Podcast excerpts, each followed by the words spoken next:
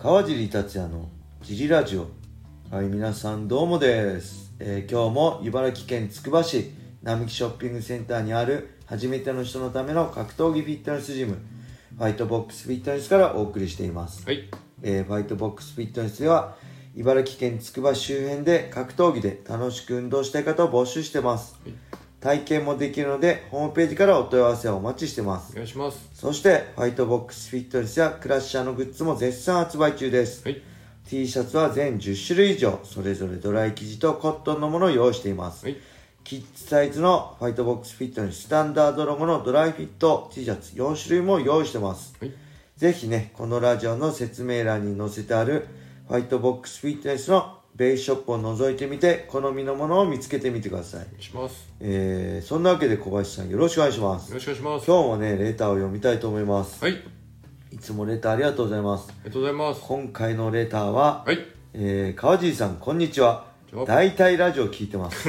だから、大体いらなくないですか？ちょっとイラッとする。大体いらないですね、これ。えー質問なんですが、はい大会に出場する他の選手や別のジムと仲が良い悪いってあると思うのですが、はい。試合の控室というのはそういう部分を考慮されるものなんでしょうか、えー昔のプライド、はい。裏側映像で、はい。クレイジーホース・ベネットがバンダレイ・シューバ陣営と喧嘩になって、えー三角で落とされるという YouTube を見たことがあってはい。そんなに仲悪い人と一緒にしなきゃ良いのにって思いました、はい。えー意外とそういうバックステージの話ってはい。我々は知らないので、はい。何かエピソードなどもあれば聞かせてください、はい。これからも大体聞きます。だから大体いらなくないですか？応援しています。はい、はい。ありがとうございありがとうますございます。そうこれねはい。YouTube にあるんですよね。これ2005年のはい。えーと大晦日ですね、はい大晦日の埼玉スーパーアリーナのはい。えーとねクレイジーホース・ベネットがはい。金子健と、金子健さんと戦ってバンダレー・シューバが、はい。えーヒカルド・アローナとはい。戦った時なんですけど、はい。えーいわゆるシュートボクセのはい。陣営と、はいクレイジーホース・ベネットのはい陣営が同じ控室だったんですよねはい。でこれバンダレー・シューバのはい。陣営と喧嘩になって、ちょっと待ってください。これ誰だっけ？えー、っとねえー、っとね相手もね有名な人なんですよ。確か。プライド出てたよね。えー、っとねちょっと待ってね。はい。クリスチアーノ・マルセロかな？シュートボクセのはい。クリスチャーノ・マルセロはい。と、えー、いざこざになってクレイジーホース・ベネットがはい。で、えー、殴り行ったんだけどテイクダウンされてたっけかなで結局下からの三角締めでベネットが落とされちゃうっていう。これ多分試合後ですかね。はい。はい。でねこれその他これしかね映ってないんですけどこれ言っていいのかな？言わない方がいいのかな？知ってる？この裏話。これ言ったらまずいかな？はい。これね他にもこの前があるんですよはい。このねこれシュートボクセが撮った映像なんあシュートボクセがはい。あのねカットさせたんですよねあのーその前の映像はいこれプライドの下が撮ってた映像か何か誰かが撮ってた映像だと思うんですけどその前にいざこざあってはい。でそこからのこれらしいですねはい。でクレイジーホースとはい。あのマルスチアーノ、はい。なんだっけ？あクリスチャーノ・マルセロ？はい。がもめもみ合いになってはい。クリスチャーノがはい。三角でベネットを落としたっていう。でもその前の情報はねはい。あんまこれ本当にガチで言っていいのか俺藤回るとかにはい。怒られちゃうからねあんま今ちょっとビビってます。あんま言ってもいい 俺はべ言ってもいいんだけどあんま適当なこと言ってそれ違うよって言われたらちょっとねあの大変なんで あえて言わないけどはい。気になる人はググって調べてみてください。多分ネットに載ってんじゃないかな、はい。うん。でね、はい。バックステージの花これはねはい。まあ大体これきっかけなのかな。これ2005はい。年の大晦日でしょ、はい。だから僕はあプライド出てたか。ゴミとマッハさんがやった時かな。はい。ってことは。2005年ってことは。はい。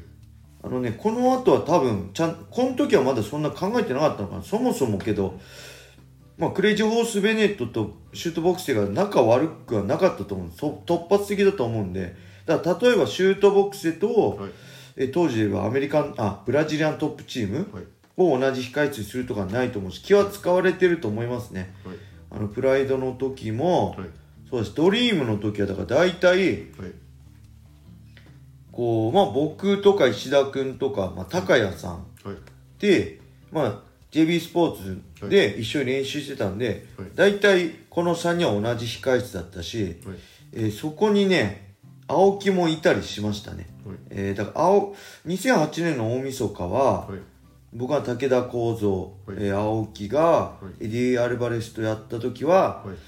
えーっと確か同じ控室ではい。で僕が武田幸三に勝ってはい超浮かれてる時に青木試合、エディ戦を控えてる青木が、はい。こいつ超うぜえみたいにまあ俺今から試合なのにみたいなうぜえなみたいな感じで思ってたっていうのははい。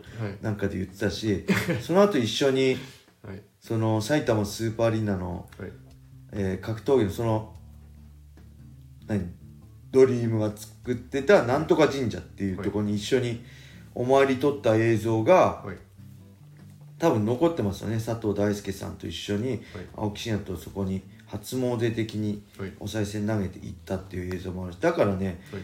そういうのはないですね。あのーこことここ仲悪いとか、あんまけど日本人同士で仲悪いとかあんまないと思うんでこうなんだろう。動きやすい動線っていうんですか。動線動きやすいようにこういつも組んでる仲間とかではいジムは違くても、はい。例えばそういうトレーナーが一緒とか、はい。指導者が一緒とか、出稽古先が一緒とか、はい。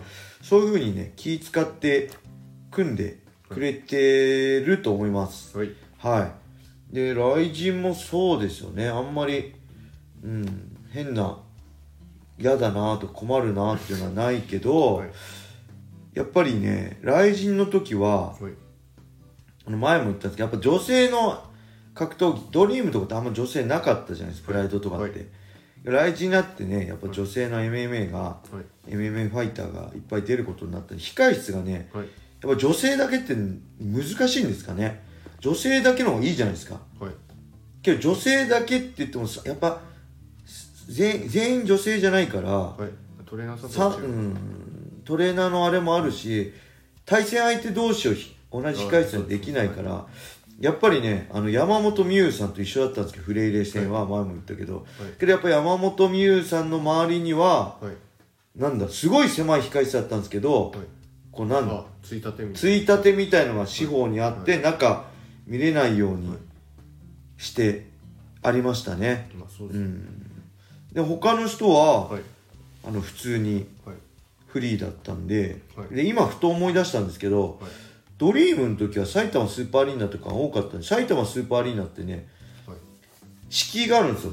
い今はどうなの？あ今違うな。昔はねこういわゆるカーテンみカーテンみたいな感じで、はい。パイプでそれぞれね控室が軽く作ってあったと思います。で広い広場広いところにはい。モニター、まあ、いわゆるテレビとはい。アップスペースとか、まあ、いわゆるあれですよねリビングみたいにみんながその椅子に座ってテレビ見ると広い場所があってですごいひ広い部屋なんで個室とリビングが。そうそう。個室がはい。簡易的に作られてました、はい。今思い出しました。はい。けど多分雷神とかはなかったですね、あのー大部屋。で大部屋で個室仕切りなし、はい。こっちの端は川尻陣営こっちの端は那須川陣営こっちの端は誰々陣営とかって仕切りが軽くあるだけではい。隠れてはなかったような気がしますね。うん。で USC もねはい。えー、っとねまあ仕切りなしにはい。大部屋の時はすごい大部屋でしたね。はい。狭い時は狭いんで、はい。大部屋の時はアップできるんですけど、はい。狭い時はアップできないんで、はい。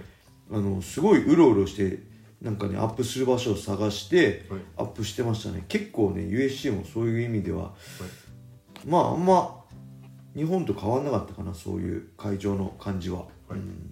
入場とかはねだいぶ違うんで、はい。あれですけど。エピソード何かあるかなエピソード。